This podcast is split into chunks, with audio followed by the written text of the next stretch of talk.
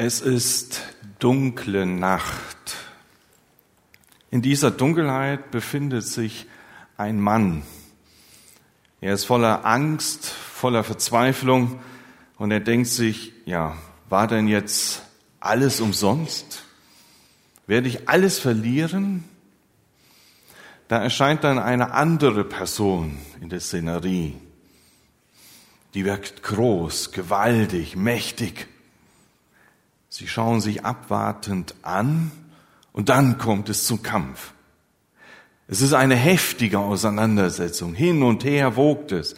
Der, zweifelte, der verzweifelte Mann wird empfindlich an seiner Hüfte getroffen, aber er lässt die andere Person nicht los.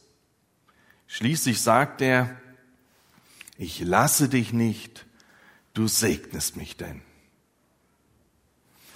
Es ist eine Begebenheit, die uns in der Bibel berichtet wird. Im ersten Teil der Bibel, im Alten Testament, finden wir diese Geschichte und es ist Jakobs Kampf am Jabok. Der verzweifelte Mann in der Dunkelheit ist Jakob, der Enkel Abrahams. Der Jabok ist der südliche Hauptnebenfluss des Jordans von Osten her. Die Araber nennen ihn nach der Farbe des Wassers Wadi Zerka, dem blauen Fluss. Unser Thema, das uns beschäftigen soll, lautet Jakob und der Segen mit List oder von Gott. Und ich lese jetzt diesen Satz, den Jakob gesprochen hat, dort am Jabok, einmal im Kontext. Ich lese euch die Verse aus 2. Mose, Vers 1. Mose, Vers, äh, Kapitel 32, Vers 23 bis 33. Auf der Folie steht da 1. Mose oder 2. Mose? 1. Mose, okay. Steht es nur hier falsch. okay, 1. Mose. In derselben Nacht stand Jakob auf. Er weckte seine beiden Frauen, die beiden Mägde und seine elf Söhne denn er wollte den Jabok an einer flachen Stelle überqueren. Zuerst ließ er die Frauen und Kinder den Fluss überqueren, dann brachte er sein Hab und Gut hinüber. Er selbst blieb allein zurück. Plötzlich war da jemand, der bis zum Morgengrauen mit ihm kämpfte. Aber er sah, dass er Jakob nicht besiegen konnte. Da packte er Jakob am Hüftgelenk, so dass er beim Ringen ausgerenkt wurde. Dabei sagte er, lass mich los, denn der Tag bricht an. Jakob entgegnete, ich lasse dich erst los, wenn du mich gesegnet hast. Der andere fragte Jakob, wie heißt du? Er antwortete, Jakob. Da sagte der andere, von nun an sollst du nicht mehr Jakob heißen, sondern Israel, Gottes Kämpfer. Denn du hast mit Gott und mit Menschen gekämpft und bist Sieger geblieben. Jakob bat, sag mir doch deinen Namen. Er erwiderte, wozu fragst du noch nach meinem Namen? Und er segnete ihn dort. Jakob nannte den Ort Penuel, das heißt Angesicht Gottes. Denn er sagte, ich habe Gott von Angesicht zu Angesicht gesehen und bin am Leben geblieben. Als Jakob Penuel verließ, ging gerade die Sonne auf. Er hinkte wegen seiner ausgerenkten Hüfte. Deswegen dürfen die Israeliten bis heute den Muskel über dem Hüftgelenk nicht essen, denn dort wurde Jakob beim Ringkampf gepackt. Wir wollen uns mit dem Jakob beschäftigen, für den diese Geschichte hier am Jabok eigentlich so ein Wendepunkt war in seinem Leben. Der erste Punkt, der uns beschäftigen soll, ist Jakob, seine Sehnsucht nach mehr. Ja, Jakob und der Segen, mit List oder von Gott. Seine Sehnsucht nach mehr war schon immer da, von Anfang an. Wenn man sein Leben anschaut, von Anfang an wird das deutlich, er will mehr. Mehr im Leben, mehr Segen.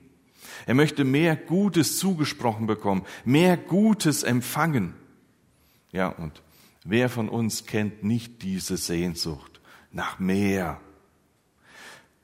Und das durchzieht dann eben das Leben des Jakobs und in der Zuspitzung in unserer heutigen Geschichte wird es dann deutlich. Die Geburt von Jakob, wer es in der Bibel schon mal gelesen hat, kennt es. Es wird berichtet, er hielt die Verse seines Bruders. Er waren Zwillinge, der Esau wurde zuerst geboren und er hängte sich als Baby schon an die Verse des größeren, des älteren Bruders, der Erstgeborene, der kurz vor ihm auf die Welt kam, hat aber große Bedeutung in der damaligen Zeit. Und er wollte gerne der Erste sein. Das wird schon als Baby deutlich. Sein Name war dann auch Jakob, was bedeutete Verdränger, Betrüger, Fersenhalter. Sein Name ist Programm für sein Leben. Ja, und dann die Geschichte von Esau und Jakob, ziemlich früh in ihrem Leben. Da kommt der Esau von der, vom, von der Jagd zurück, ist hungrig. Er sieht das Linsengericht, das der Jakob zubereitet hat und sagt, komm, gib mir das Linsengericht, ich hab Hunger. Und Jakob, listig wie er ist, sagt, du bekommst das Linsengericht, wenn ich dafür dein Erstgeburtsrecht bekomme. Und Esau sagt, ju, mach mal, gib her mit der Linse. Und der Jakob bekommt dadurch das Erstgeburtsrecht, was etwas Kostbares und Wertvolles war, denn der Erstgeborene erhielt einen doppelten Anteil am Erbe des Vaters. Er beherrschte die Brüder und die anderen mussten ihm gehorchen und er war Empfänger der Verheißungen Gottes. Esau sagte, ist mir egal. Und Jakob sagte, her damit, ich will das haben. Und dann schließlich danach ja auch noch mit List zum Erstgeburtssegen zu kommen. Der Vater Isaac, der lag im Sterben. Die Mutter Rebekka, die hilft dem Jakob dann beim Betrug. Denn Sie bereitet einen Ziegenbock her, das Essen wird zubereitet, so wie es dem Papa schmeckt, währenddessen der Esau unterwegs auf der Jagd ist, um das auch zuzubereiten, um den Erstgeburtssegen vom Vater zu bekommen. Und Rebekka hilft Jakob, dass Jakob diesen Segen bekommt. Er bekommt noch die Felle des Ziegenbocks an das Handgelenk und an, den Hals gelegt. Und dann kommt er zum Jakob und Jakob ist misstrauisch. Er sagt noch, du hast die Stimme Jakobs, riechst und fühlst dich aber an wie der, äh, wie der Esau, denn die Mutter hat ihm auch noch die Klamotten vom Esau angezogen. Also lug und trug, um den Erstgeburtssegen zu bekommen. Und Isaak segnet dann den Jakob, weil er das nicht sehen kann, schon erblindet, alt, im Sterben. Und als dann der Jakob raus ist, kommt Esau von der Jagd zurück, hat alles hergerichtet und der Isaac ist total erstaunt. Wie, was, wer bist du denn jetzt? Ja, ich bin Esau. Und da begreift Isaac, er wurde betrogen durch Jakob. Und für Esau bleibt dann nur noch ein Antisegen. Und der Esau ist richtig stinkig. Was, was daraus entsteht, ist, dass Jakob vor Angst vor Esau fliehen müssen. Und Rebekka und Isaac, die geben ihm noch einen Tipp auf dem Weg. Er soll unbedingt eine Frau woanders suchen, beim Bruder der Rebekka, deswegen auf nach Haran. List und Tücke beim Jakob. Dann kommt er nach Haran zum Onkel Laban, das ist der Bruder von Rebekka, der hat zwei Töchter. Die Rahel trifft er direkt am Anfang am Brunnen, wo er dort ankommt. Und die sieht richtig gut aus und wahrscheinlich so Liebe auf den ersten Blick förmlich, dass er die Rahel lieb gewinnt. Die hat noch eine Schwester, die heißt Lea. Die wird dann nicht so vorteilhaft beschrieben in der Bibel. Ja, und der Laban, der ist ebenso listig wie der Jakob. Liegt wohl in der Familie. Jedenfalls, der Jakob sagt zum Laban, du, ich arbeite für dich und als Lohn würde ich mir die Rahel wünschen. Und Laban sagt, kein Problem, arbeite sieben Jahre für die Rahel, dann kriegst du die. Und Jakob sagt, mach ich. Wow, was für eine Liebe. Ne? Also stell dir das mal vor, ihr jungen Leute, ihr liebt, ihr gewinnt jemand Liebe und er sagt, die will ich haben. Und der Vater sagt, sieben Jahre kannst du im Betrieb arbeiten, dann kriegst du die. Also wer wird das machen? Ja? Also, der Hammer, ja, der liebt die. Der macht das. Sieben Jahre schuftet der wie blöd. Und dann wird Hochzeit gefeiert. Großartige Hochzeit.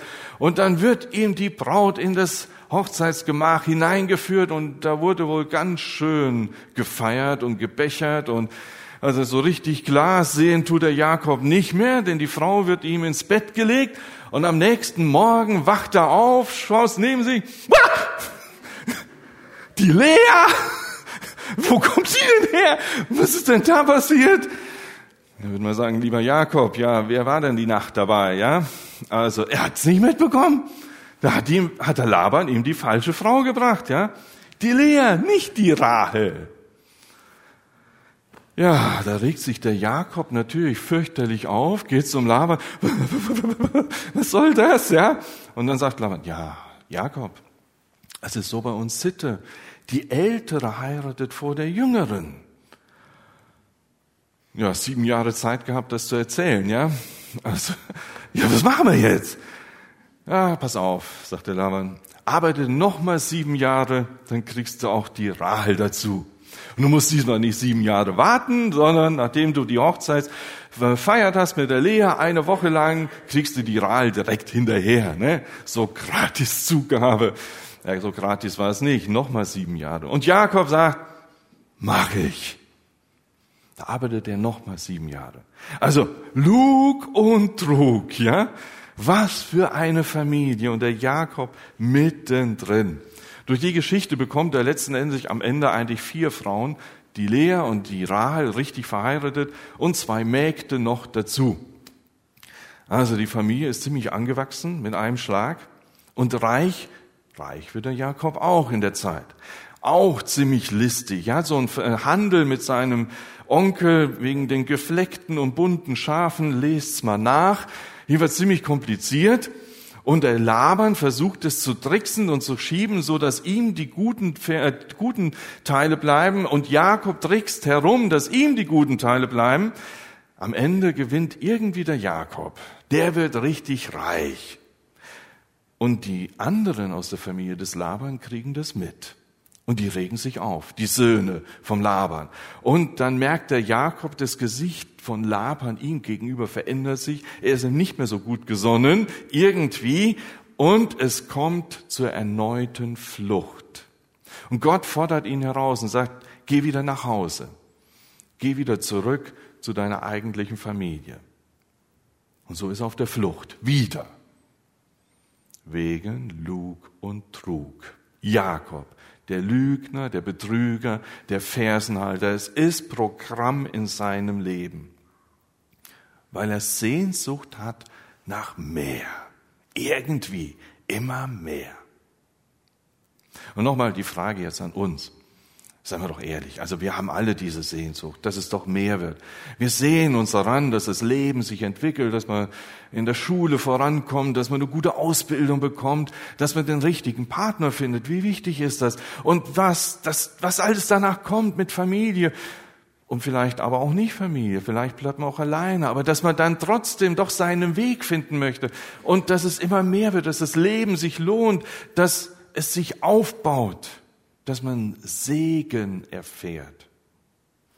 Aber die Frage ist, wie gehen wir dabei vor? Machen wir es wie der Jakob, dass wir rumtricksen und rumlügen und betrügen, um irgendwie alles mehr zu kriegen? Oder wie der Laban es auch versucht hat? Oder warten wir auf Gottes Zeit? Denn Gottes Verheißung war bei Jakobs Geburt, der Ältere wird dem Jüngeren dienen. Es sollte tatsächlich so kommen. Der Ältere Esau sollte dem Jüngeren Jakob dienen. Aber Jakob wartete nicht darauf, wie sich das entwickeln könnte, dass Gott seinen Segen entfalten konnte, sondern er nahm es sich selbst. Er selbst, ohne Rücksicht auf andere, wollte Erfolg, Ruhm und Ehre. Er hatte eine Sehnsucht ein Bedürfnis. C.S. Lewis sagte einmal dazu, wenn wir in uns selbst ein Bedürfnis entdecken, das durch nichts in dieser Welt gestillt werden kann, dann können wir daraus schließen, dass wir für eine andere Welt erschaffen sind. Diese Sehnsucht, diese tiefe Sehnsucht in uns, die wir alle kennen, macht eigentlich deutlich, Wir sind nicht nur für diese Welt geschaffen, sondern das soll noch viel mehr kommen. Etwas, was nur Gott stillen kann. Warten wir darauf, dass Gott in unserem Leben im Hier und Jetzt zum Zug kommt und dann auch in Ewigkeit uns geben kann, was er möchte? Oder machen wir es anders, egoistisch, auf uns selbst? Und damit kommen wir dann zum zweiten Punkt, das, was beim Jakob deutlich wird. Jakob und seine Angst in der Dunkelheit. Wir haben jetzt gehört aus seinem Leben im Rückblick, er trickste herum, er verdrängte andere, er log und betrog und er wurde selbst betrogen. Dann hat er Erfolg, er kommt zum Reichtum, indem er manipuliert die Herden, er bekommt Familie, mehrere Frauen, viele Kinder. Und das Ergebnis bei dem Ganzen ist gestörte Beziehungen. Sein Bruder Esau hatte er betrogen. Der wollte ihn umbringen. Sobald der Vater tot ist, war es sein Wunsch, Jakob zu töten. Sein Vater Isaak, den er betrogen hatte, der sagte, ich bin's, dein Sohn Esau, fühl doch mal die Handgelenke mit dem Ziegenfell dran und die Klamotten von meinem Bruder, riech mal dran. Er hatte ihn betrogen.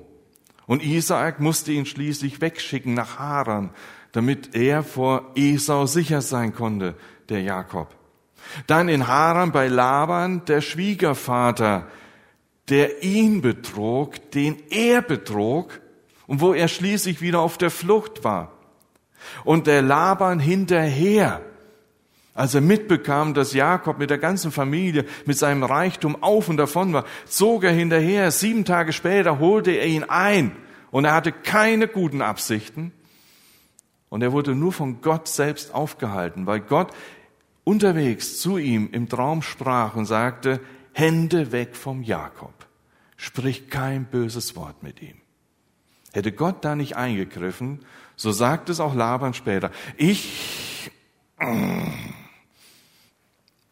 ich hätte mir zurückgeholt, was mir gehört. Und dann die Familie, seine Frauen, die Mägde, wer die Geschichte kennt, ja. Von diesen zwei Ehefrauen und von den zwei Mägden hat er am Ende zwölf Söhne. Von jedem der vier Frauen. Und das, was daraus er, sich entwickelte, war ein Wettstreit. Wer gebiert dem Jakob mehr Kinder? Und als die Kinder dann später mal groß waren, dann hatten die Ärger miteinander. Und die Geschichte kennen wir vom Josef, dem Lieblingssohn des Jakobs, den sie umbringen wollten, aber dann nur nach Ägypten verkauften. Was für ein Streit in der Familie. Ja, und diese ganzen Fehler, diese Sünden des Jakobs, die haben Konsequenzen gehabt und die holen ihn wieder ein. Spätestens jetzt hier auf der Flucht raus aus Haran, dann gibt es so eine Pseudo-Versöhnung zwischen ihnen und Laban, wo sie dann einen Grenzstein aufstellen und dann sich gegenseitig versprechen müssen, ich komme nicht mehr zu dir, ja, um, und du kommst auch nicht zu mir. Also wir trennen das hier schon ganz klar. Ja, und dann zurück zum Esau jetzt. Zurück zum Esau. Gott hatte gesagt, jetzt geh wieder nach Heim. Und der Jakob denkt nur, ja, aber wenn ich heimkomme, was will der Esau? Der will mir den Kopf kürzer machen. Das war sein Plan. Was macht der Jakob jetzt? Aus Angst, aus tiefster existenzieller Angst schickt der Boten voraus, die mit Esau reden sollen. Die kommen zum Esau, kommen wieder zurück zum Jakob und Jakob fragt, und, was hat er gesagt, was hat er gesagt? Er hat 400 Männer eingepackt und kommt dir entgegen. Ich hab's befürchtet, ich wusste's doch. Der macht mich platt. 400 Mann. Und dann überlegt er weiter, was mache ich, was mache ich, was mache ich? Dann müsst ihr mal nachlesen. Dann versucht er da sich zu überlegen. Er schickt so Geschenke voraus, mehrere Geschenke. Und jedes Mal, wenn die dann ihm begegnen sollen, dem Esau, sollen ach, mein Herr und Knecht, äh, äh, dein Knecht Jakob schickt dir, dem Herrn Esau, ein Geschenk. Und dann kommt das nächste Geschenk und noch ein Geschenk. Und dann überlegt er sich noch zwischendurch, ich mache zwei Lager. Wenn Esau sich nicht beherrschen kann, macht er ein Lager platt. Ich werde die eine Hälfte meiner Familie verlieren. Dann nehme ich die andere Hälfte und hau ab und sehe zu durch Land gewinnen. Er macht seine Gedanken. Er hat Angst, weil er sieht kein Happy End. Er glaubt nicht, dass es gut ausgehen wird. Und als er dann von Laban loszieht, wird in der Lutherbibel gesagt, Jakob aber zog seinen Weg. Ein Ausleger sagt an dieser Stelle, er sagt, eigentlich ist dieser Satz so zusammenfassend all das, was bis dahin geschehen ist. Jakob zieht seinen Weg. Ich, ich überlege mir, wie ich es mache. Ich will haben, ich will mehr und wie mache ich das?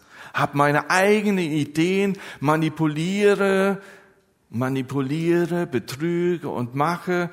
Bis zu diesem Zeitpunkt versuchte noch Esau zu manipulieren mit seinen Geschenken, mit seinen Lageraufteilungen. Und auch wenn ja wieder beschrieben wird, erst die Familie, die er vorausschickt, dann in diesen Lagern von wegen, hab Mitleid, die Kinder und so weiter, wenn das nicht funktioniert hat und die hat er vielleicht getötet, sieht er das ganze Geld, vielleicht bleibt er da hängen. Boah. Lieber Jakob, denk doch mal an Laban. Gott hatte Laban angesprochen und gesagt, Finger weg, sprich kein böses Wort mit Jakob. Hätte Jakob nicht auch Gott jetzt vertrauen können und sagen können, Herr, mach du es? In der Vorbereitung zu der Predigt kam mir, kam mir ein so ein Fetzen von dem Lied in den Sinn, wo ich dachte, das passt, das passt. Und ich habe ewig lang überlegen müssen bei der Predigt, habe immer wieder vorgesungen, dachte, was ist das für ein Lied? Irgendwann kam es mir endlich. Und dann habe ich nachgeschlagen und wusste, das war's. Ein Lied aus meiner Jugendzeit, was wir im Jugendchor gesungen haben, in der Jugend immer wieder. Vielleicht die in meinem Alter Älteren werden es kennen, die Jüngeren weiß ich nicht ob man das heute noch singt. Es heißt, die Möwen, sie fliegen und treiben im Wind, als ob sie nicht wüssten, wo sie zu Hause sind. Sie fliegen und treiben über Wasser und Sand, so treiben auch Menschen ziellos dahin und suchen vergeblich nach einem Sinn. Das Ziel ihres Lebens ist ihnen unbekannt. Das ist so der Refrain.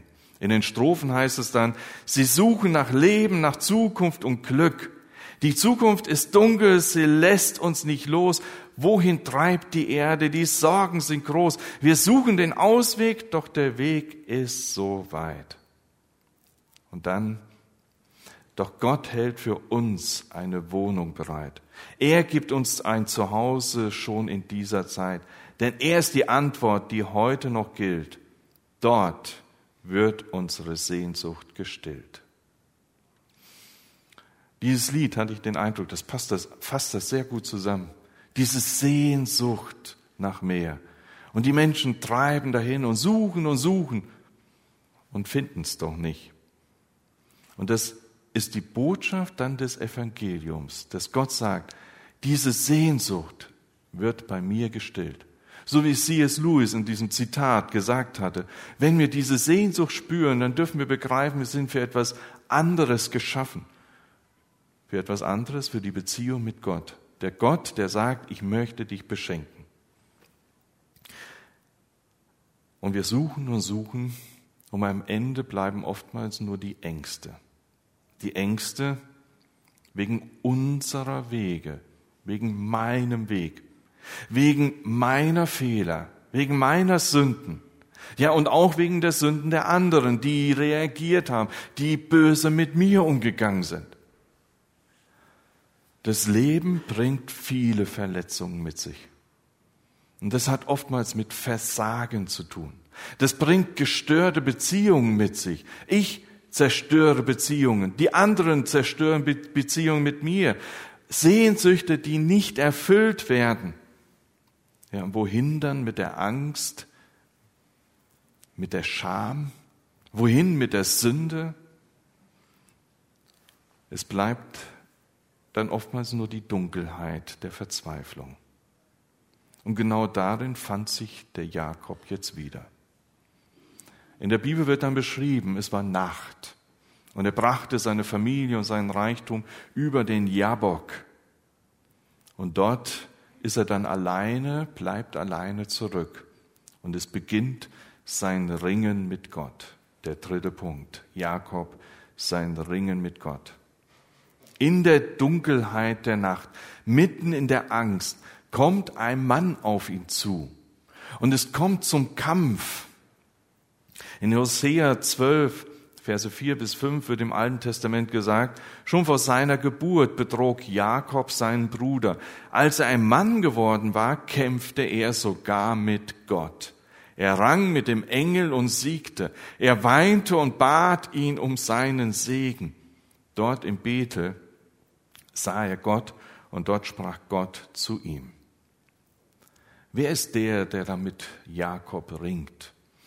Hosea sagt es deutlich, er hat mit Gott gekämpft, mit dem Engel, mit dem Engel des Herrn. Der Engel des Herrn kommt im Alten Testament hier und da vor und es ist eine Erscheinungsform von Jesus Christus im Alten Testament. Er ringt mit Jesus. Es ist nicht die erste Begegnung mit Gott für den Jakob die Begegnung mit der unsichtbaren Welt. Da war die Begegnung mit Gott an der Himmelsleiter in Kapitel 28. Auf der Flucht vor Esau hatte er den Traum und sah die Engel vom Himmel herabsteigen und hinaufsteigen. Dort gab Gott ihm Verheißungen. Gott sagte zu ihm, und siehe, ich bin mit dir und will dich behüten, wo du hinziehst und will dich wieder herbringen in dies Land. Denn ich will dich nicht verlassen, bis ich alles tue, was ich dir zugesagt habe. Auch das schwingt im Namen Jakob mit, dieses behütet sein, wenn der Name positiv ist, von Gott behütet. Und dann Jakobs Gelübde in Genesis 28. Und Jakob sprach, wird Gott mit mir sein und mich behüten auf dem Wege, den ich reise, und mir Brot zu essen geben und Kleider anzuziehen und mich mit Frieden wieder heim zu meinem Vater bringen, so soll der Herr mein Gott sein. Dieses Erlebnis hatte der Jakob. Und dann Gottes Eingreifen, dass er ja mitbekam, dass Gott zu Laban sprach und sagte, stopp, hüte dich davor, mit Jakob ins Gericht zu gehen. Oder das Heerlager Gottes sah er.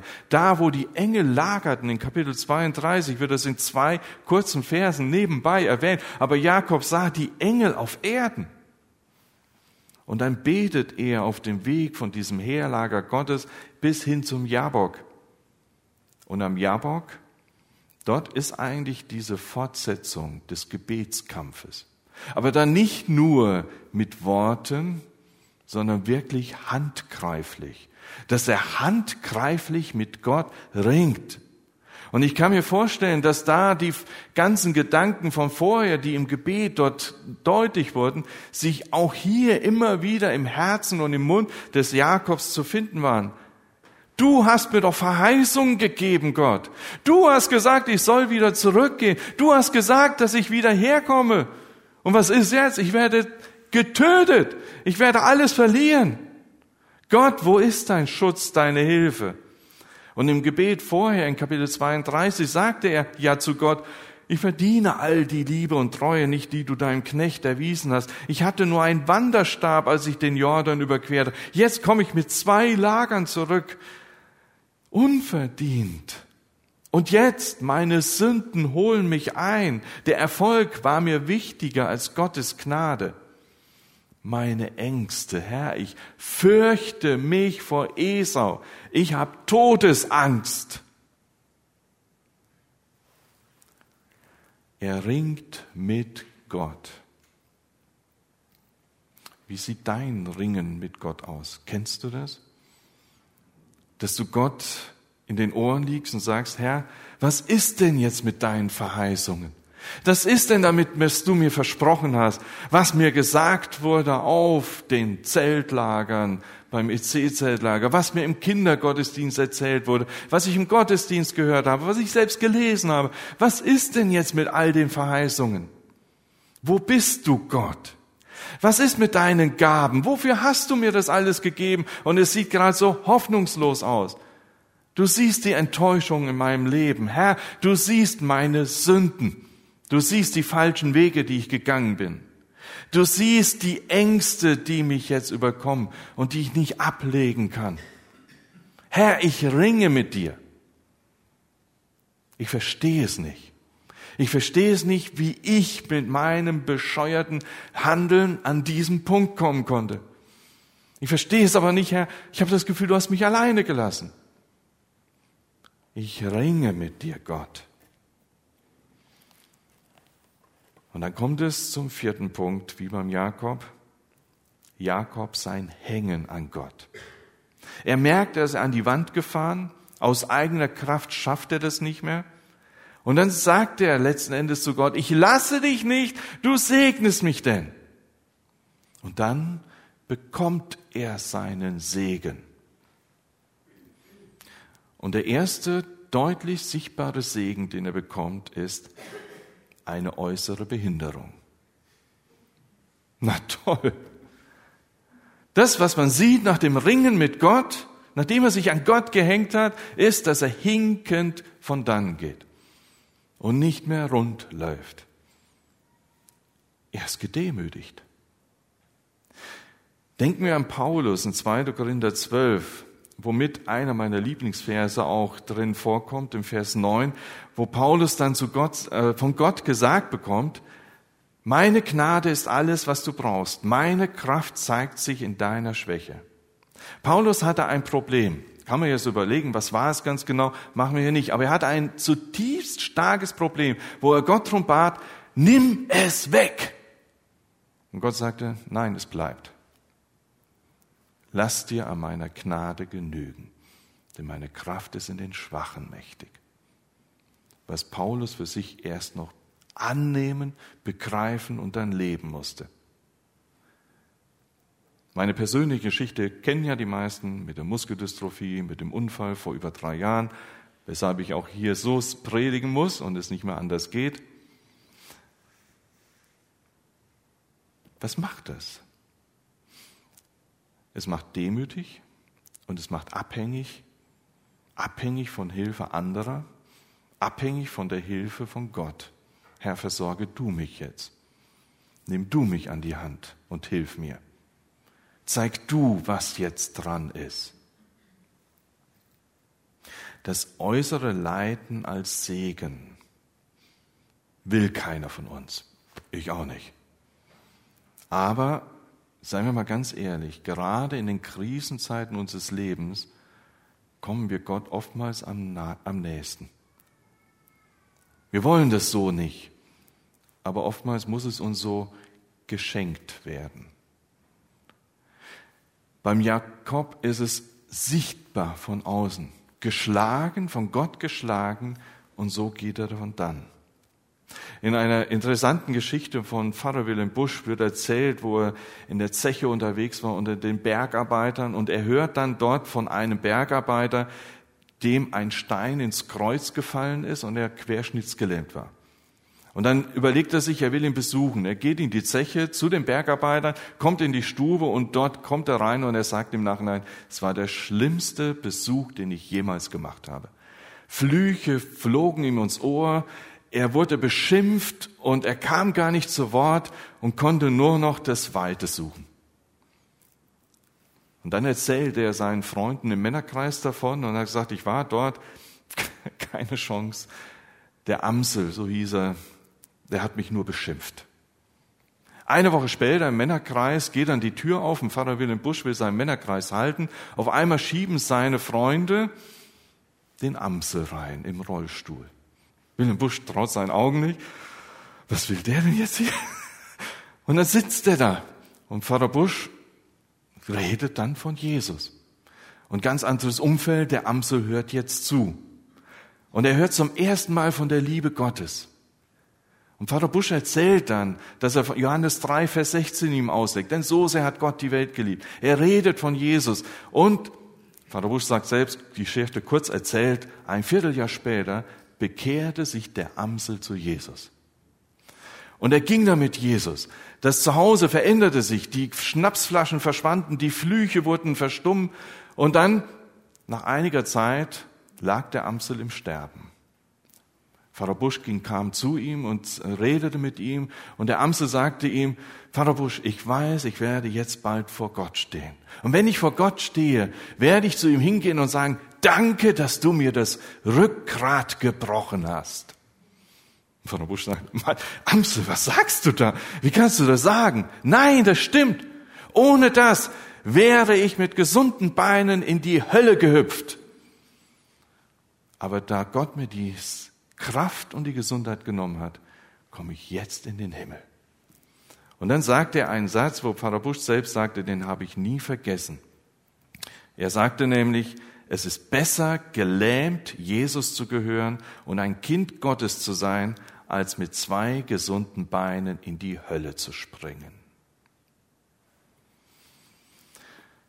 Kannst du so mit dem umgehen in deinem Leben, wo du sagst, es tut weh? Das gefällt mir nicht? aber dass du mit dem, was dir nicht gefällt, zu Jesus kommst und sagst, Herr Jesus, ich selbst schaffe das nicht, aber du hast gesagt, du bist in den Schwachen mächtig. Sei bitte stark in mir, erlöse mich, gebrauche mich, schenk mir diese Freude auf den Himmel. Dort will ich hin. Jakob bekommt in der Geschichte einen neuen Namen. Er heißt dann nicht mehr Jakob, sondern Israel. Einer, der mit Gott kämpft. Einer der, der wissen darf, dass Gott für ihn kämpft. Beides schwingt in diesem Namen mit. Und dass er dann begreift, ich will nicht mehr, sondern ich will bei Gott sein. Ich will mich an Gott hängen. Und in diesem Sinne, Herr, ich lasse dich nicht, du segnest mich denn. Ihm wird sogar gesagt, du hast gesiegt. Mit dem Satz habe ich in der Geschichte am meisten Probleme, wo ich denke, wie Jakob hat Gott besiegt? Ja, er hat den Sieg errungen, in dem Sinne, wie wir das auch in 1. Korinther 15, Vers 57 lesen dürfen. Gott aber sei Dank, der uns den Sieg gibt durch unseren Herrn Jesus Christus. Indem er sich an Gott hängt, hat er auch gesiegt. Und dann darf er erleben, die Sonne geht auf, die Nacht der Angst ist vorüber, es gibt wieder Hoffnung.